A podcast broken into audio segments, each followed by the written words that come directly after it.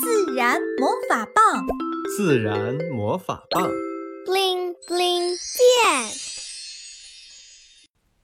叶子利弗的一生。维特和赛弗家的楼下有一棵高大的枫树。春天来了，树上的叶子开始萌动，一片叶芽舒展着，睁开眼睛，好奇地张望着。世界太美丽了！这片叶子的名字叫利弗，它左顾右盼，发现自己是这根树枝上最早萌发的叶子。孩子，你好！一阵苍老的声音从耳边传来。不远处的枝芽上挂着一片棕色的叶子，看上去干干的、脆脆的。你好，我是利弗，您是？利弗悄悄地打量着这片跟他完全不一样的叶子。我叫丹尼尔。丹尼尔对利弗很亲切，而且他好像知道关于叶子的一切知识。他教利弗怎么调整身体面向太阳，还教他如何拍打雨滴。当树枝上冒出了三四颗嫩芽的时候，利弗终于忍不住地问：“丹尼尔，你为什么跟我们不一样呢？”“因为属于我的旅程即将结束了，而你们的人生才刚刚开始。”丹尼尔平静地回答着。“孩子，最后能见到你真好啊！”又一个早晨。利弗发现丹尼尔不见了。一开始，他感到有些难过，非常怀念这位亲切的老者。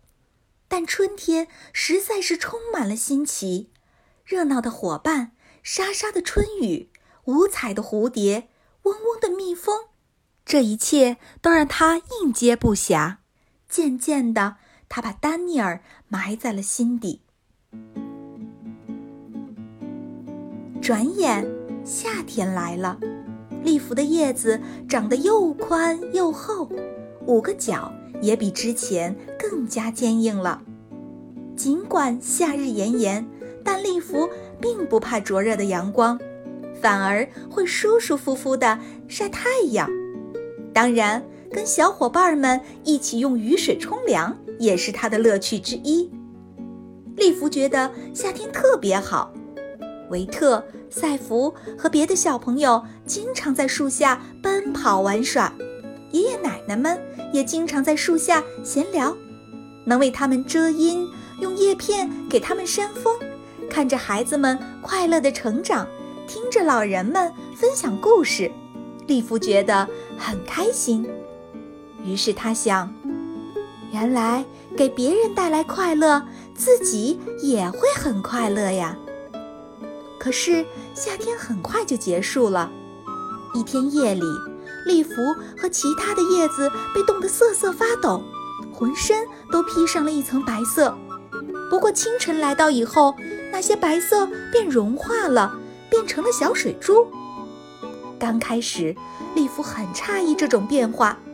从路过的行人口中，他得知了这是一场霜冻，意味着秋天就要到了。没过多久，周围变得五彩缤纷，利弗变成了深红色，而其他伙伴呢？有的是深黄色，有的是金黄色，有的是浅红色，有的是深紫色，还有的是红中带黄。虽然在同一棵树上，但大家的颜色都不一样。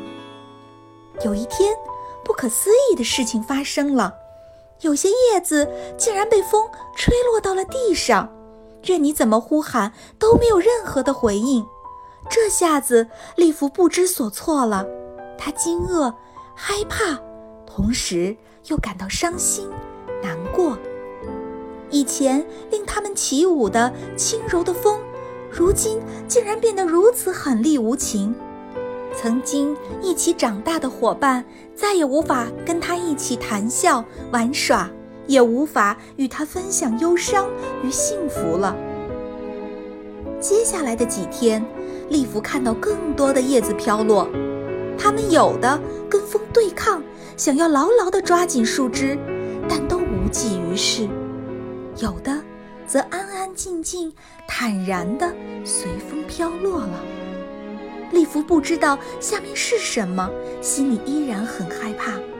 对于不知道的事情，他总是害怕的。他看了看自己枯黄的颜色、干干的、脆脆的叶片，他突然想起了丹尼尔，想起了那位亲切的老者在春天对他说过的话：“属于我的旅程即将结束了。”到属于他的旅程也要结束了吗？利弗问自己。既然会掉落，那为何我会生长在这里呢？他想到了自己享受过的新鲜的空气、温暖的阳光、轻柔的风，还想到了自己的贡献，为老人和孩子们提供了树荫，用自己的色彩点缀了四季。于是，他的心中油然生出了满足感，内心。也渐渐平静了下来。第一场雪来临了，雪花落在了利弗的身上，他觉得很重，也很冷。一阵风吹过，把利弗从树枝上吹了下来，一点儿也不痛。他觉得自己安静的、轻飘飘的往下掉。这时，利弗有生以来第一次看到了整棵大树，它是多么的壮实呀！他知道自己曾经是大树生命的一部分，这让他感到无比的自豪。利弗落到了一堆雪上，又松又软，他轻轻地闭上了眼睛，一下子睡着了。